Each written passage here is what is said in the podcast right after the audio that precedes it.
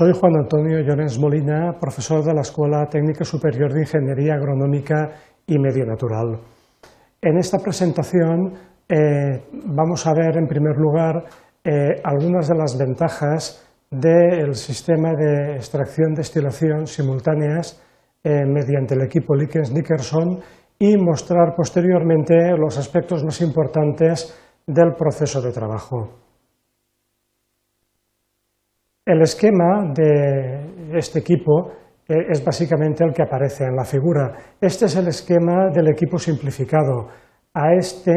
eh, equipo puede incorporársele un sistema de vacío para trabajar a presión reducida.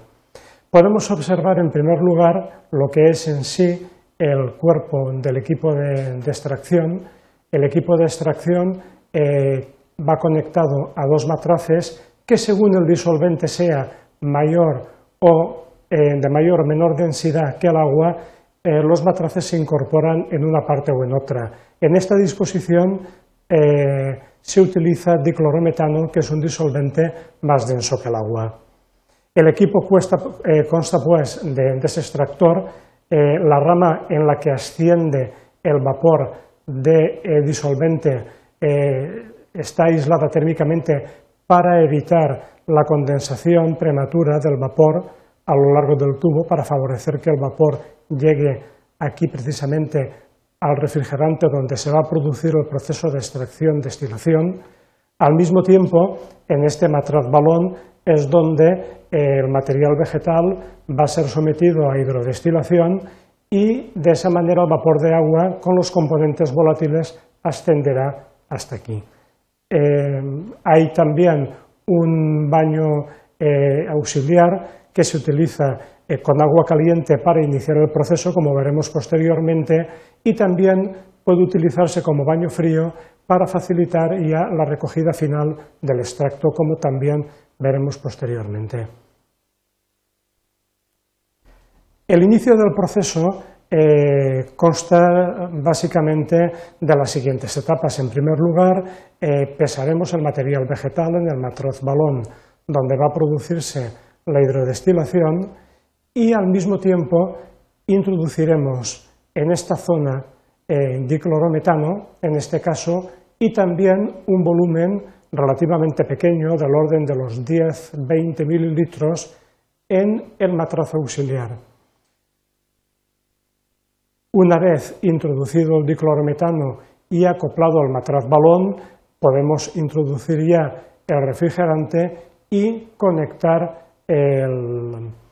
la, circulación de agua fría. Es importante insistir en la importancia de la baja temperatura que ha de tener el agua de refrigeración, una temperatura que eh, conviene que en todo momento sea inferior a unos 10 grados. Bien, cuando empieza ya a ascender el vapor de agua con los componentes volátiles del material vegetal, eh, entonces en ese momento es cuando se incorpora este baño caliente eh, con una temperatura entre 60 y 70 grados que producirá la ebullición rápida del diclorometano que, como veremos a continuación, ascenderá por esta parte del extractor para llegar aquí y confluir con los vapores de agua y componentes volátiles y producir el proceso de extracción-destilación. En esta animación podemos ver eh, los flujos de, eh, en ambas partes del equipo de extracción. El vapor de agua con los componentes volátiles asciende por esta parte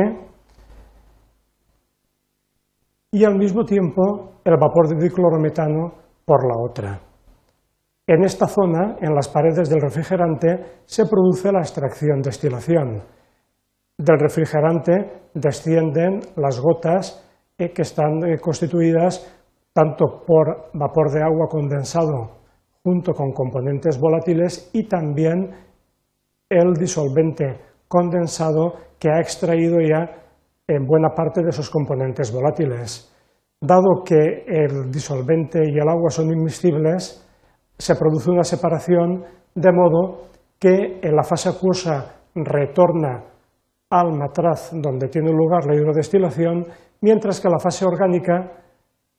puede apreciarse cómo desciende otra vez al matrazo auxiliar, donde el diclorometano va otra vez a evaporarse, dado que la temperatura del baño es superior a la temperatura de ebullición del diclorometano, que es del orden de unos 40-41 grados, de manera que se va a producir constantemente, tal como se puede apreciar en el vídeo, una separación continua eh, en la cual la fase acuosa va retornando al matraz balón,